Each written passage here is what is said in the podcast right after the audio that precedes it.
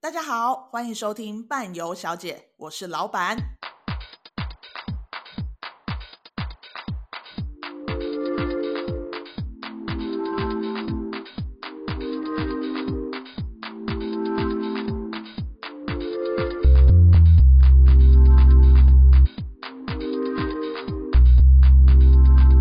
大家好，欢迎来到伴游小姐，我是今天的主持人领队小姐。今天呢，我们要带大家去哪里玩呢？为什么是我来呢？因为今天的分享人呢，就是老板本人要来分享这个国家。那这个国家是哪里呢？它在世界地图上呢，是在非洲的北部、西北部的北非，是西是呃东 是东边吗？是东边东边东西，对东东比较靠近我们是东，非洲的东边，非洲的西边， 非洲的西边，非洲的西边。 啊西边对对对。请问我把主持棒交给你是正确的吗？我跟你讲，我搞不清楚左右，东西南北也搞不清楚。，对，上下没有问题，所以就是西西边，因为西边它旁边就是大西洋了。那 OK，大家好，我是老板。 我觉得我今天把这个重责大任交给领队小姐，我自己也是捏了一把冷汗，果真是要冷汗直流，没有错。那我们今天到底是要去哪里？我还没讲，我还没讲出来，对不对？我只对是讲这中间个就国家 呢，在东北东北边，非洲的东北边，是西北边啦，西北边西北水晶角，非洲的西北边啦。摩洛哥。对，今天要讲的就是摩洛哥，我知道你非常喜欢摩洛哥，我非常喜欢，爱死了。我就问为什么？那你非常不喜欢摩洛哥，为什么？是不是连接到不好的？因为你最后一团就是去摩洛哥。不是因为最后一团，你有很多很精彩的故事，就是关于摩洛哥人的导游怎么对待你的，导游不是摩洛哥吧？是以色列吧哦，？是以色列。OK，对 对，这不起对个不到起时候，这到时候再讲。就我自己也吓一跳，他怎么会这样对待我？因为我我也算是中东界导游的天才，他们真的不挑，阿拉伯人真的不太挑，就是亚洲女子对他们来说，都有吸引力。费洛蒙，我们就是行走的费洛蒙。我是不知道费洛蒙会散给他们啦，我是没有想过要散给他们，我不知道为什么他但因为们我会听闻到。听到你的遭遇，我就觉得他们真的很不挑，你这个是包还是扁？绝对是扁啊。 OK，所以那那你你说说看，为什么你你对摩洛哥不是我来主持吗？我我是主 key，我 Q 你啊。哦、o k OK，Sorry Sorry，我就问你为什么喜欢摩洛哥？我觉得摩洛哥它跟台湾太不一样了，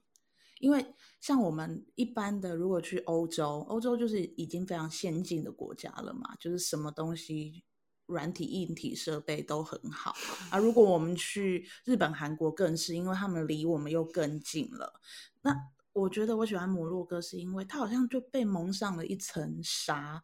大家要去摩洛哥的人，他们都对这个地方，就是你在网络上搜寻到的东西很少，所以你就不会常常在就是跟团的时候说，哎、我在哪里哪里看到哪个部落客写什么。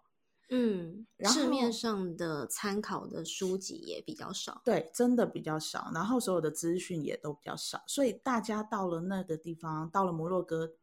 他们都会很接受很多的东西，然后什么东西看都会觉得哦，怎么那么新奇？而且来到这里的客人通常都是已经去过好几个国家了，他们已经有非常多的经验，就是旅游的经验，在旅游途中可能遇到了很多的事情，他们都觉得哦不怎么样了，没关系，这就是旅游的体验。所以我觉得对我来讲，我带的摩洛哥的每一团的客人啊，就是都很乐在其中，大家都玩得很开心。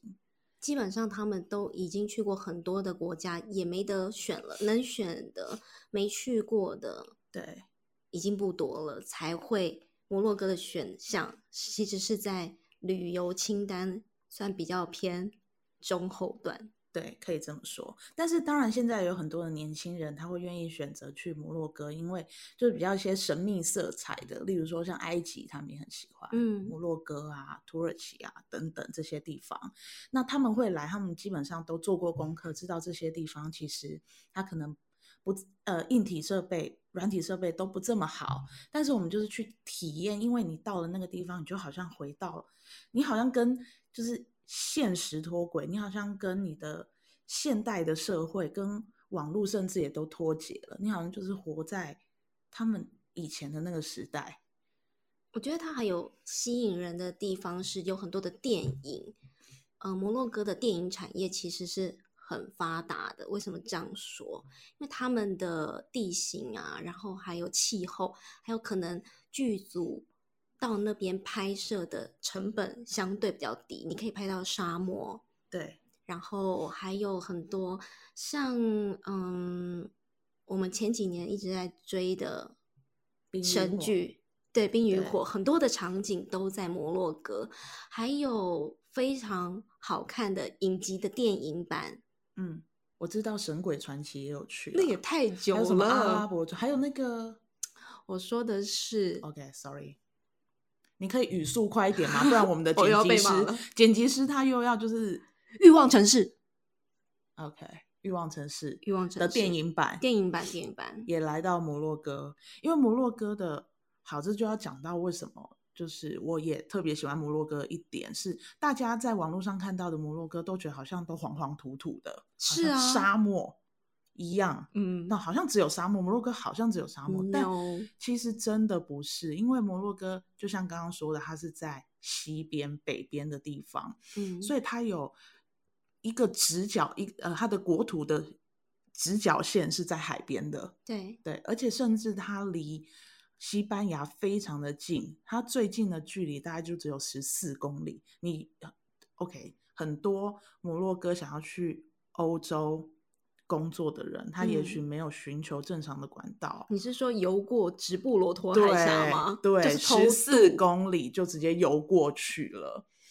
所以真的是非常的近。所以它在沿海的地带啊，就是好像唱一首歌，在沿海地 带，你是不是忍住了？ 对，就是它沿海地带其实也有非常漂亮的海岸风景，而且在那里也都可以吃得到海鲜。那它中间因为有一个亚特拉斯山脉，那这个山脉越过去之后才会到沙漠撒哈拉沙漠，所以其实这些沙是不会过来到，因为亚特拉斯山脉帮他们挡住了。嗯，所以它的另外一边其实是可以种植非常多的农作物啊，然后整个景色也跟沙漠是截然不同的。也就是说，它不是永远只有黄沙滚滚的风对景，千万不要这样觉得，摩洛哥好像都黄黄土土的，你才黄黄土土的。 所以，真的要去摩洛哥的人啊，就真的去过的人，他们回来都会觉得哇，摩洛哥真的好棒哦，我好喜欢哦。因为没有期待就没有伤害。没有吧？我觉得是，就是哦，好啦，也可以这么讲啦。就是这么讲，我帮他们说出很多心里话。 OK，但其实摩洛哥是，呃，这一这一块土地是真的蛮大的，它大概是大概有四十五点九万面积哦，大概是台湾的十三倍左右。那么大，所以你你它的人口多少人？你猜猜看？应该是地广人稀。对，你怎么那么聪明？地理小老师哦。你会这样问，大概就是 大概是这样吧。它的人口大概才三千七百万人，嗯，但是大部分的人都是集中在沿海地带，因对为呀沙漠的确，因为沙漠的环境又不是这么的好，尤其是现在温室效应导致沙漠化越来越越严重了，然后包嗯含像沙尘暴这些等等的都有问题，而且在沙漠当中，这些就是住在沙漠的人，他们要赚钱又是一件很辛苦的事，尤其是这两年多疫情的关系，因为沙漠通常都是靠观光在赚钱的，那这嗯两年多因为疫情没有人去，所以在沙漠地区工作的人又更辛苦了，所以嗯通通基本上都会往大城市移动。所以它人口的密集度都还是集中在大城市嘛？对你啊刚刚对那啊个国土面积有把他们的西撒哈拉算进去吗？没那么有尴欸尬，因为西沙还有一个很有趣的是，大家可以上去 Google 地图上面看，嗯，当你把它拉小，看到整个摩洛哥的时候，你会发现西撒哈拉那一边的国土，嗯，都是直线，然后还有直角哦，就是它划分的，它很像非草常画线，是不是？就是它的那个线，因为通常你想想看，怎么可能国土它会是就直线跟横线，还有直角的？ 嗯，通常都是有弯弯曲曲的啊，因为你要按照地形嘛，尤其是沙嗯漠这个地方，嗯所哼以就由此可见，西撒哈拉它是一个非常复杂的地方，因为它涵盖的国家特别的多。嗯，通常我们去摩洛哥啊，导游啊，在摊开他的地图的时候，都会说撒哈拉是他们的。撒哈拉是他们的， 但是阿尔及利亚也说撒哈拉是他们的，尤其是今年八月份的时候，阿尔及利亚就生气， 嗯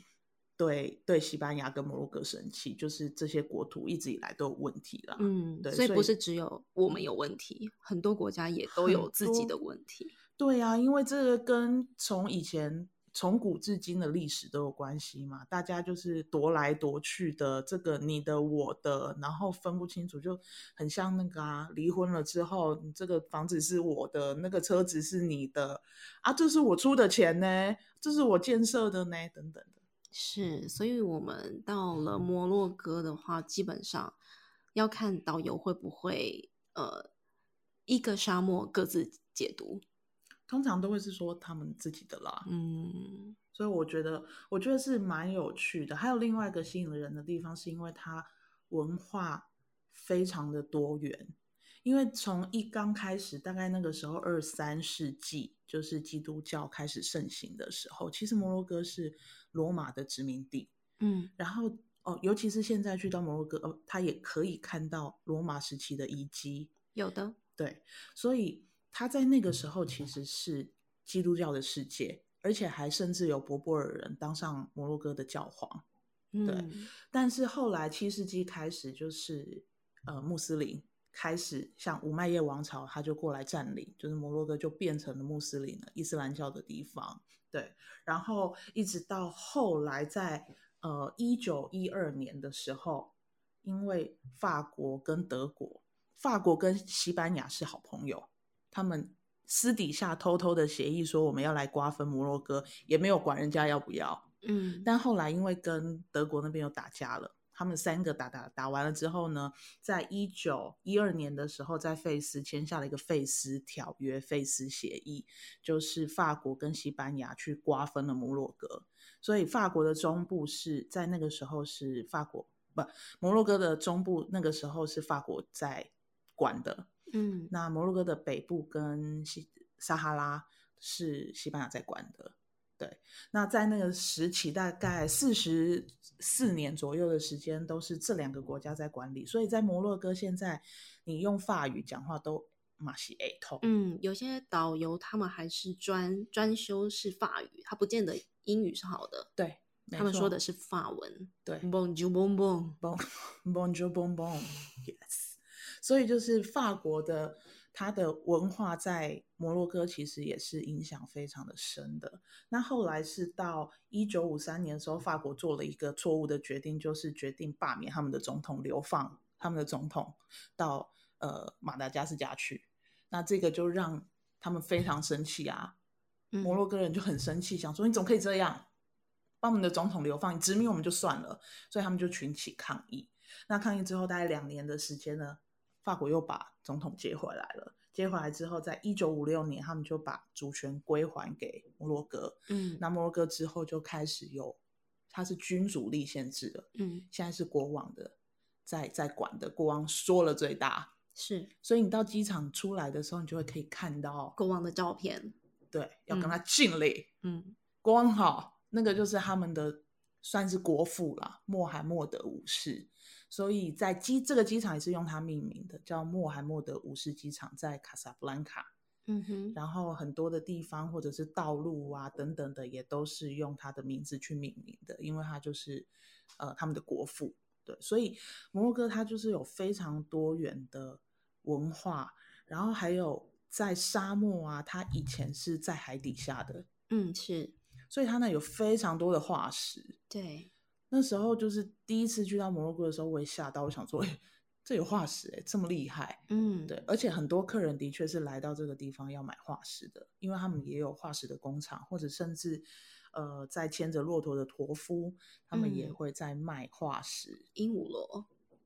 对，嗯，还有什么三叶虫？三叶虫没错。对，所以这个就是我觉得为什么摩洛哥非常吸引人的地方。那接下来我就问，一般的摩洛哥行程都是怎么样走的？你是不是在很多的那个就是 podcast 里面都有讲到了？你那时候是做什么？我那时候坐永远到不了 的航班， 阿联酋啊，其在实，杜拜，但是你回来是做什么？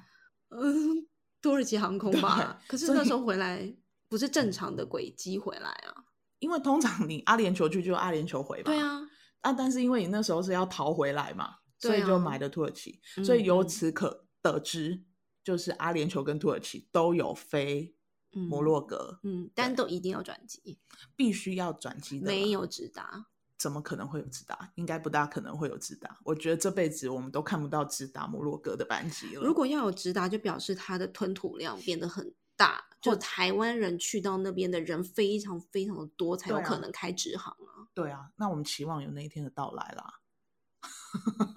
搞不好会有，但是到摩洛哥，他坐飞机要坐非常久的时间，因为他在很远的那一头西边啦，西边马格里布。对，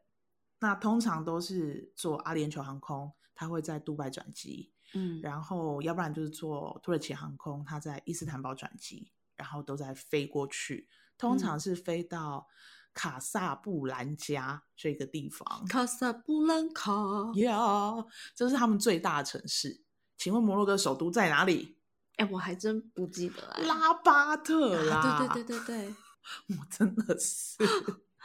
那但么它久没去怎么记得？但它最大的城市是卡萨布兰卡。嗯，对，那土耳其呢，它有飞到那个马拉克舍这个地方，但嗯通常我们的行程呢，大概都是会先从卡萨布兰卡进去，嗯然后它会是顺时针的方向绕一圈，嗯哼，然后再回到卡萨布兰卡，从卡萨布兰卡回去，嗯回，来台湾。嗯对嗯嗯那也有一些旅行社，它的安排是，它可能从卡萨布兰卡进去，但是它从马拉克舍回来。这两个城市都是一定要去的必大须城得市，去的。对，所以就是要看大家，因为从马拉克舍回来也有好处啦，他可能就不用再拉一段回去，但是他也有一些城市可能会没有办法看到，所以嗯最终还是要就是取决大家对于行程的喜好。嗯对，但是摩洛哥其实最重要就是四大皇城，嗯所有你在网络上面看到的呃资料，它都会写四大皇城。哪四大？好，东首南先西北，你是不是只知道东南西北？它四大是颜色，你记得吗对，白记得色、黑色、红色、黄色，蓝色。 我惊讶系，我都写在这里了。白色是拉巴特，也就是他们的首都。那黑色的话就是美克涅斯，这个地方就是出了一个暴君。这嗯对个对暴对君，我们曾经在伴伴的那个粉丝团上面有写过他的故事，就是他在金氏世界纪录里他面生了很多小孩，对，嗯非常非常多的小孩。然后他就是除了进女色之外呢，他也是很可怕，就是杀了很多人，然暴后君，暴君，然后把他挂人头挂在城墙上，然后也找了非常多的就是黑奴，还有。呃，可能他们的那个身体也比较健壮，所以就让他们来当禁卫军。嗯，对，所以这个城市会被称之为黑色，也是这个原因。那再来是蓝色，我知道费斯，对，费斯这个地方我也觉得好棒哦，好喜欢哦。我觉得他在那个城城市里面，嗯，他在那些小小巷弄里面会看到骡、对，骡子、驴跟马，对的结合才会生下螺，对然后这些螺就是它们的驼兽，对好可爱。对，就是在费斯这个地方，它是你用 Google Map 你在里面你也没办法行走的，它有几千条的小巷子在这个古城里面，然后你进去了，通常就算是没有跟团，你要自己去的，也都必须找当地的导游，不然你真的会找不到路。嗯，你也不知道要去哪里，它也没有任何的标示，你就是真的找不到地方，进去你就迷失了自己。所以我嗯们都跟客人说，到了这个地方一定要跟紧我们，因为它的那个巷子都很小条，然后呢，每一条都是摸乳像的概念。对，可以这么说。但是他们那里的人，不是说这个城市里面就没有在没有就是观光的、哦，没有哦，就大家还是生活在里面。 所以嗯也是非常多人在里面，你就是要跟这些人就是交交叉而过，嗯，对，所以而且搞不好我们往前面就右转或左转了，你不跟紧就是真的不见了。但嗯这个古城啊，就是真的是非常非常有特色，你好像到了里面，你就是回到以前古时候的生活了，很你像就在拍电影。对，就是你旁边就有一个骡子从你旁边过去，然后就有一个人骑在它上面，然后载着货。嗯 然后里面也有很多手工艺，因为它以前这个地方是他们那个时候呃的最大的市集，就是所有的丝丝路不是只有在我们所知道的那个地方，在北非也有。他们最嗯后汇集的地方就是到了斯呃费斯，所有的东西都会来到这个地方去贩卖它，或者是交换。那尤其是最老最老的古兰经大学也是在费斯这个地方，所以以前这个地方除了大家都会拿东西来这里卖之外呢，也有非常多知识水准很高的人来到这个地嗯方。在中世纪欧洲很没落的时候对，就是这些穆斯林国家正式兴盛的时候，大概八世纪开始到十二世纪。对，所以大家都就是很多的台湾人都去过欧洲，就会知道哦，欧洲很强盛啊，文艺复兴啦、工业化、啊、等等。但其实，在欧洲非常没落的时候，还是黑暗时期的时候，这个时候就是穆斯林国家非常的强盛，他们那时候真的是。呃，非常多高知识分子，而且很嗯多东西都是他们发明的。所以他们也是曾经非常强盛的国家。在这个费斯，你就可以感受得到哦，原来以前的景色大概就是这样，应该相去不远了，我觉得。因为后来都没有再进步了。而且很多人往美啊，喜欢去拍的染布厂啊，都是在这个地方。然后呃，摩洛哥的拖鞋啦，或者是丝巾啦、头巾啦，在这个地方你都可以买得到。摩洛哥的物价如何？摩洛哥物价我觉得是蛮低的哎、但是哦，嗯就是因为大家都全世界应该都知道，观光客来的地方，他们就会把售价拉高啦，这个是肯定的啦。嗯，但就是要杀价就对了，他看到你是亚洲脸孔，他一定会把嗯价钱拉高，不然一般来讲，价钱物价都是算低的。我们买嗯水啊什么的，饼干啦啊等等的，都我觉得都非常的便宜。我们需要买什么纪念品？到摩洛哥，我觉得，因为摩洛哥其实买一个塔金锅回来？也有人有会，哎、对，蛮多人的。因为摩洛哥的食物，它主要就是小米嘛，然后再来嗯就是炖菜，所以嗯它就会，我们像我们团体在走的时候， couscous 对，除了吃 every day every meal。呀，除了吃 couscous 之外，就是塔琴锅，它就是用炖煮的方式，把所有的东西跟肉都放在里面去做炖煮。然后大家很多人都会说要买这个锅子回去，它但长我得很可爱，它是像一个尖尖的帽子，它的对锅盖像一个尖尖的对帽子，对对，有点像我们吃呃东北酸嗯嗯嗯，酸嗯菜白肉锅的那种感觉，可是它是一嗯个盖子。对，它是盖子，因为它就是等于在里面焖烧，然后它如果做得好的话，它就是你不用加任何一滴水。它就是个焖烧锅，对，啊把它放进去之后，它就会把食物的原味跟它汤汁煮出来。但是我最害怕的就是客人每次买完都说：“小雨啊，嗯啊，这个怎么煮啊？”哎、呦，我是领队，我要当厨师喽。不是把所有的食材我就这样跟他们都讲放啊进去，然后不对加一滴水哦。对啊，所以我后来才学会这个嘛，就是用这个去跟他们讲。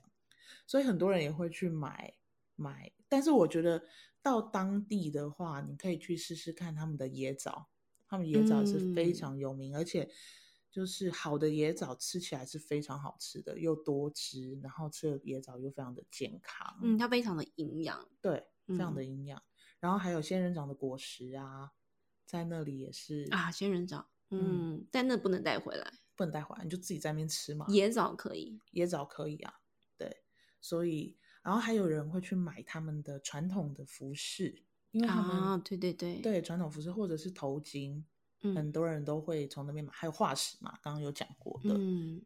我觉得其实去摩洛哥啊，其实客人他不会买太多的东西，大概就是一些小东西，小东西，它手有工那艺品，个瓷砖，嗯，瓷砖也马赛克瓷嗯砖，对，然后摩洛哥拖鞋也蛮多人买回来的，嗯，所以都是一些小东西，你千万不要想在摩洛哥可以买到 LV 啊，no，它就是小东西。然后像我都喜欢请到，就是跟客人说可以写明信片回来，因为你在这个地方，虽然他明信片有时候寄不到啦，或者是一个月、两个月才寄到，啊， 就是比较慢一点啦，好不好？ 那么摩洛哥这么好玩，它还是有一些季节的，有一些季节适合去吧。我觉得其实一年四季都还 OK 啦，因为它也不会下雪啊。你冬天有去过我哦？冬天有去过，我在一月份的时候有去过。它唯一一个，嗯，我觉得比较麻烦的是，因为我们要进去沙漠。那进到沙漠的时候，我们必须翻越亚特拉斯山脉。嗯，那这个亚特拉斯山脉呢，它当然在上面就会下雪，所以我嗯曾经就是在山脚下等过大概一个多小时的时间，为了上面可能下雪下太大了。嗯所以他要把那个路把它用干净，嗯这样子才可以过去嘛。对，所以我觉得唯一比较担心的地方，就是在要跨越呃亚特拉斯山脉到撒哈拉沙漠这一段而已。那其他的话，其实我觉得倒是还好，就是嗯哼其他的城市啊，它也不会下雪。那你说冷，当然会冷，但是不会到非常的冷。所以我觉得其实一年四季都可以去。那你说真的要找一个最好的时时间点，大概是在四月份吧，或都嗯春天或秋天啦。通常我们都嗯哼这样讲嘛，嗯因为夏天的话，沙漠真的就是来到四十几度、五十度都有可能。到了沙漠一下车啊，你就马上上车了。 真的超热，超热的，那个是热到你真的快要死掉了。但是还好啦，我们就是那一整天都坐车嘛，嗯，那回到饭店的时候就会让大家休息。所以去摩洛哥一定要去沙漠，是基本上要有的行程嘛，因为大家都期待是进沙漠。对啊，大家要去摩洛哥就是期待要去沙漠嘛，因为第一个就是三毛，很多老人家，嗯，也可能也不能说老人，很多长者， 嗯很多有智慧的长者，嗯，OK，就是可能读过三毛的书，嗯，然后他们对撒哈拉都有一份三毛之情，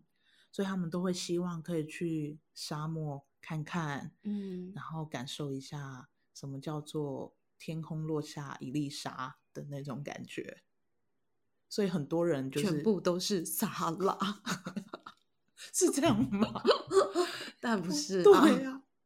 所以沙漠我觉得是很棒的一个地方。嗯，因为很多人去沙漠就会第一个想到的是埃及，我是不会啦。要不然你想到哪里？但你知道“撒哈拉”这个字，对字源是阿拉伯嗯语，然后呃，它的意思就是沙漠，撒哈拉对是沙沙漠的意思。嗯，所以对我们这些外国人而言，如果我们去到那边，我们就说我们要去撒哈拉沙漠，他嗯们就会那个他们翻译其实就是沙漠 漠，沙沙漠，沙漠寂寞，谁来爱我？对，但。我们翻译就是当时因为三毛在书里面写了嘛，撒对哈拉，嗯，所以我们一般来说，我们都会把它认知为那个沙漠的名字叫撒撒哈哈拉拉，其实不然。对，教你们一句阿拉伯语：撒哈拉。所以我们以后要直接说撒哈拉就好了，不可以嗯再加沙漠， 不然对，什听么起来什 么，不然听起来很呆，那超呆的。他们就会想说我们在干嘛。撒哈拉，撒 哈拉。对，所以就是刚刚讲到哪里？你为什么要打岔我？那我好，我们下一个话题就是你在带团之中印象最深刻的事情，应该有一百件吧，我每一次去都有很多印象悲惨深的回忆。好，首先要讲的就是摩洛哥的硬体设备真的是不好。你在外面看到饭店啊，会觉得哇，这饭店好大哦。也没有，有我啦，在有外面的看到就是哇，这个 不有点可怕，有点可怕。进去里面，果不其然，真的很可怕。但有的是真的蛮大的，大厅也蛮大的啦。但是嗯进到饭店之后，你就是电话或讯息就会一直来嘛。嗯，嘿、那个那个领队，我那个电视为什么在 沙发这上个真的面？ 这个很好笑。我也傻眼呢、然后我去柜台，他也傻眼呢、他说：“哈，你再说一次。”我说：“电视在沙发上，赶快去， 在咚咚咚，赶快跑去把它用好。他们才不会咚咚咚，赶快，他他们会们咚咚咚，一定要先打针。他们的服务呢，就是像树懒一样，如果你打电话去，他会跟你说好几分钟后过去或是什么，你千万不要相相信。你一嗯定要自动延长那个时间。他说十分钟大概就是一个小时，我们先来讲讲我们去摩洛哥都怎怎么打针的。好，通常就是像你说的，第一个，他们的速度非常的慢，嗯尤其是摩洛哥人的速度。这个速度我就要讲到一个故事。 那时候在马拉克什，马拉克什已经是一个很大的城市了，我们住在一间很大的饭店。然后晚上的时候，有一个客人突然之间就是先生没有意识，然后呢，你就很赶常快遇到没有意识的人、欸对，， 赶快就打电话给我。我那时候已经换好睡衣，要躺在床上睡觉，我吓死了，赶快起来把内衣内裤没有啊，嗯 赶快把衣服穿一穿，然后去到客人的房间，真的发现哦，他真的没有意识了。还好当团就是有医生，然后呃，我就赶快请柜台帮我们叫救护车。嗯那我们在台湾的的那个救护车，通常你叫了大概五分钟左右，我是没叫过了。我叫过啦， OK，就是真的很快，因为他会从最近的地方去调救护车过来。嗯， 结果呢，这半个小时了，救护车都还没来，嗯我大概就是每十分钟我就赶快下去打电话去问说救护车呢？就是 on the way 嘛。，对。他也是这样一直跟我讲，我就说人都要死了，你昂什么位？ 然后后来还好，因为医有当团有医生，然后后来就把客人就是呃躺平，一百八十度躺平在地板上，然后让他慢慢的恢复，因为他是要在放在那个飞机上面忘记带下来了，但是也没跟嗯我们讲。嗯然后因为他有那个慢性疾病，所以他没有吃到这个药，他也没告诉我，很危险、欸非常危险。。所以在此告诉大家，当你们生病有慢性药或者是有药物要吃的时候，当你不见了，一定要告诉我们，千万不要想说啊，我只来这边十天，应该没问没有问题吧？马上就 on the way to the heaven。呀、所以就请大家是务必一定要告诉领队这件事。但还好，救护车在四十五分钟之后出现了。好，那那个时候呢，我们的医生当团的医生已经让他恢复意识了。甩他两巴掌， 我是不知道，因为我那时候在骂柜台，按他人 中。的之类的，然后就想说啊，帮他测量一下，因为他医生目测应该是血压太高了。嗯对，然后他有好几天没有上厕所， ，Oh 所以 no，对，所以他想要帮他测量一下血压，看是不是这样子。然后呢，那个救护车来了嘛，四十五分钟后来了，来了之后上来我就说，那你量帮他量一下血压，他就说什么血压计没有？没有，车哇上什么都没有，好摩洛哥 哦，连担架都没有，什么都没有，连血压计都没有，他就说要送到医院才有。嗯，所以这个故事就告诉我们，摩洛哥真的很慢，就算人来了，可能什么东西也都没有。嗯，所四以十五分钟的救护车，对，这在请知悉，台湾应该这样我就被骂死了。完蛋，新闻马上就爆了，爆料公社等等的，还好你那个客人最后，没事，嗯，对否则他所就告死你们了。对，告死告死我们。然后还有什么打针的？就是饭店的硬体设备不好嘛，而且重点是，比如说像在沙呃沙漠里面。它可能真的物资要运进来非常的辛苦，所以它这个饭店可能盖好了之后呢，很多东西它都没有去更新或维护，所以我们曾经到了饭店呢，我就跟他们说，你们一定要自己定闹钟哦，嗯嗯，隔天早上是不会有人打电话的，因为电话啊饭房间里面虽然有电话，但是电话线是断掉的哟。 有过有过， 他好像放了一句假电话在那边，但他永远不会响。然后当你就是嗯、呃觉得奇怪确认的时候，你就把线拉起来，根本就没有接上。对对对， 真的傻眼，他们有很多像这种假动作，对假动作欺骗我们，所以我觉得最大的两个要打针的点就在这里啦，就是住的可能嗯没有到非常的好，尤其是沙漠或者是因为我们进沙漠要一天，出沙漠又要一天，然后我们可能住在中继点。那这个个地方它就是真的物资非常的贫瘠，所以住的地方可能不会到太好，硬体设备也不会太好你。就把它想象是沙漠中的客栈或者驿站。对啊，就像你想象，我们就到摩洛哥骑骆驼嘛，四十嗯公里一定要休休息啊，在驿站休息啊，是不是？哦，进到沙漠的时候，往前一看，前面好黑，下大雨，沙漠下大雨，很难遇到，很难遇到。你一年在沙漠，你有没有下一次或两次雨？搞不好很少，尤其是下这么大的雨。嗯，所以那一次我们到了之后，那一天晚上就没有办法去骑骆驼，因为嗯通常可能都去看日落，嗯，但因为下雨就没办法去。然后后来还好，隔天早上没有下雨，就还是有去骑。但是我们要出沙漠的时候，通常出沙漠也要花一天的时间。后来我们就到了一个本来是路的地方，后来变成一条小溪，嗯小溪流，no no，它是大溪流，嗯而且水流非常的快，那车子根本就过不去，大家都塞在那里，大概塞了一个小时，我就说，嗯，问了一下司机跟我的导游说，是看样子应该是没办法过去吧，嗯，然后客人又想上厕所，然后又快到中午了，肚子又要饿了，怎么办？我那时候就匆匆忙忙跑来跑去，发现附近有一个很小很小的咖啡厅，嗯它可能也不算咖啡厅，它就在台湾人来讲，它就是一个废墟啦。嗯然后呢，我就走进去，然后跟我的导游说：“你去问他，可不可以帮我们准备午餐？”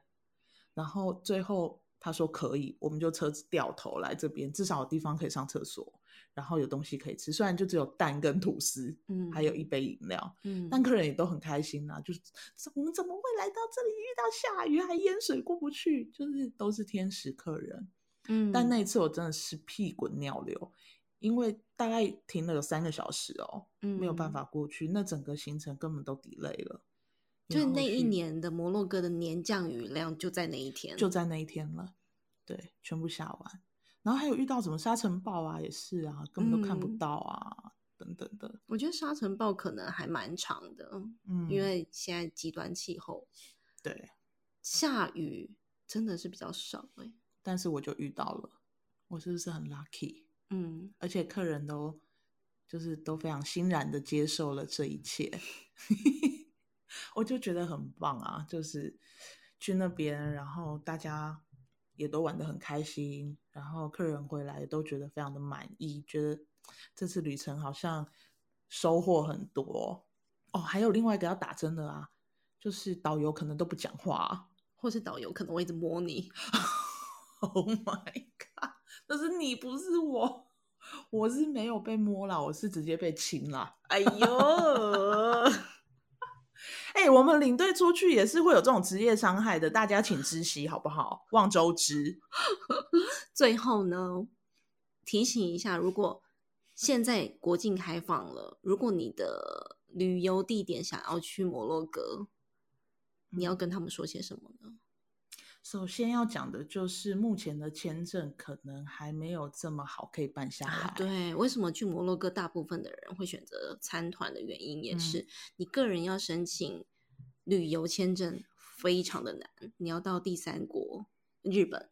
对，要去申请。，对要团体签证要送到日本去签，所以为什么大家要参加摩洛哥的时候，我们都是在一个月之前就要把团结掉了，就是嗯因为它签证需要非常久的时你间。的前置作业，对，因为我们没有邦交，所以他会申请签证会是非常的困难的。那再来一个，如果你要参团的话，其实都还好，你就是嗯跟着团。嗯如果嗯你要自嗯己去的话，要千万小心扒手。嗯，然后，嗯，尤其是像在马拉喀什或费斯这些热闹、非常热闹的地方，真的要非常的小心，尤其是他们的美迪娜，就是他们的市集。嗯，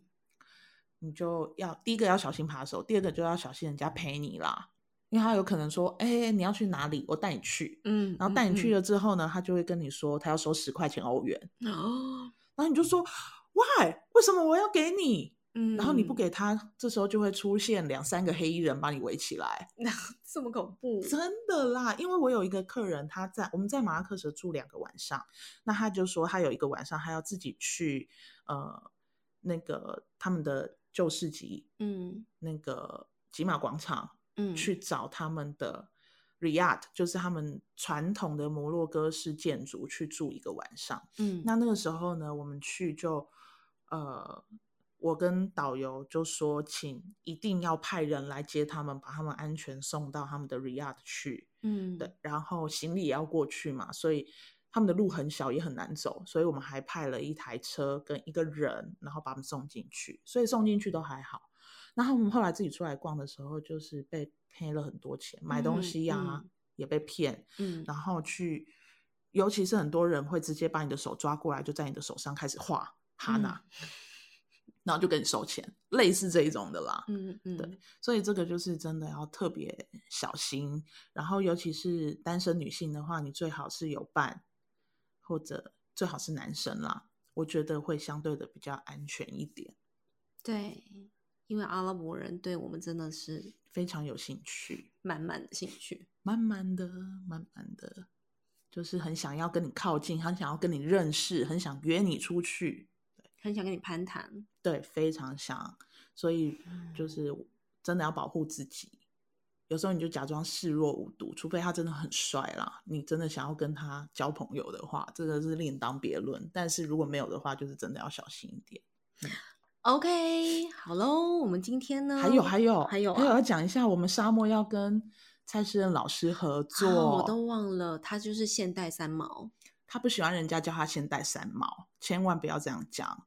她就是嫁给博博人，博博尔人，然后他是因他是一个人类学家，他那个时候是到摩洛哥的人权组织工作，组嗯织组组织工作，然后呢，进而进到了撒哈拉，然后认识了他现在的先生，啊而且他一回到一到撒哈拉，他就觉得他回家了。嗯所以他现在就是住在撒哈拉的台湾人，然后他在那边做了很多的研究，然后他也希望可以绿化沙漠，甚至在沙漠种树。那他现在也出了两本有关撒哈拉的书。那我是在有一次带团的时候，那时候快过年了，我就跟他联络，然后呃跟他见见见面，所以我们在撒哈拉的。住宿的饭店的大厅，我们就见过了一次面，后续就是也一直有联络。骚扰人家了，持续的骚扰，，啊对，可以这么说，因为我希望我们的团慢慢的团到摩洛哥是。因为大家的团到了撒哈拉都只有待一个晚上的时间，因为你到的时候已经晚上了，然后住一个晚上，隔天去骑骆驼，然后就走了，对，什么都没有。但是在撒哈拉，它其实有非常多的东西可以讲，所以我特别在撒哈拉就是有时间，有一天半的时间可以在撒哈拉停留，然后让蔡诗任老师带着我们进到撒哈拉去看看撒哈拉现在到底发生了什么事情。嗯所以在之后不久的时间，我们会再录一集有关我们摩洛哥的行程怎么走。那那个时候，我也会邀请蔡诗任老师来一起跟我们录 podcast，来跟我们好好聊一聊到底撒哈拉的行程要怎么走。对，酷，我觉得非常的棒，我真的好喜欢哦。台湾在撒哈拉在地的生活，对，台湾人在撒哈拉的生活，他自己还有一个民宿，嗯，对，所以大家可以上去搜寻“天堂岛屿菜市人”。OK，讲完了， OK，我们今天真的就到此结束了。结束了。希望今天的摩洛哥大家喜可以听得开心，也可以喜欢摩洛哥这个国家。那如果有缘的话呢，希望可以在伴伴伴的团上面可以看到大家，即便不是我带团。也是伴伴非常优秀的领队会带团，所以我们伴游小姐摩洛哥这一集就到此结束喽，拜拜。大家拜拜。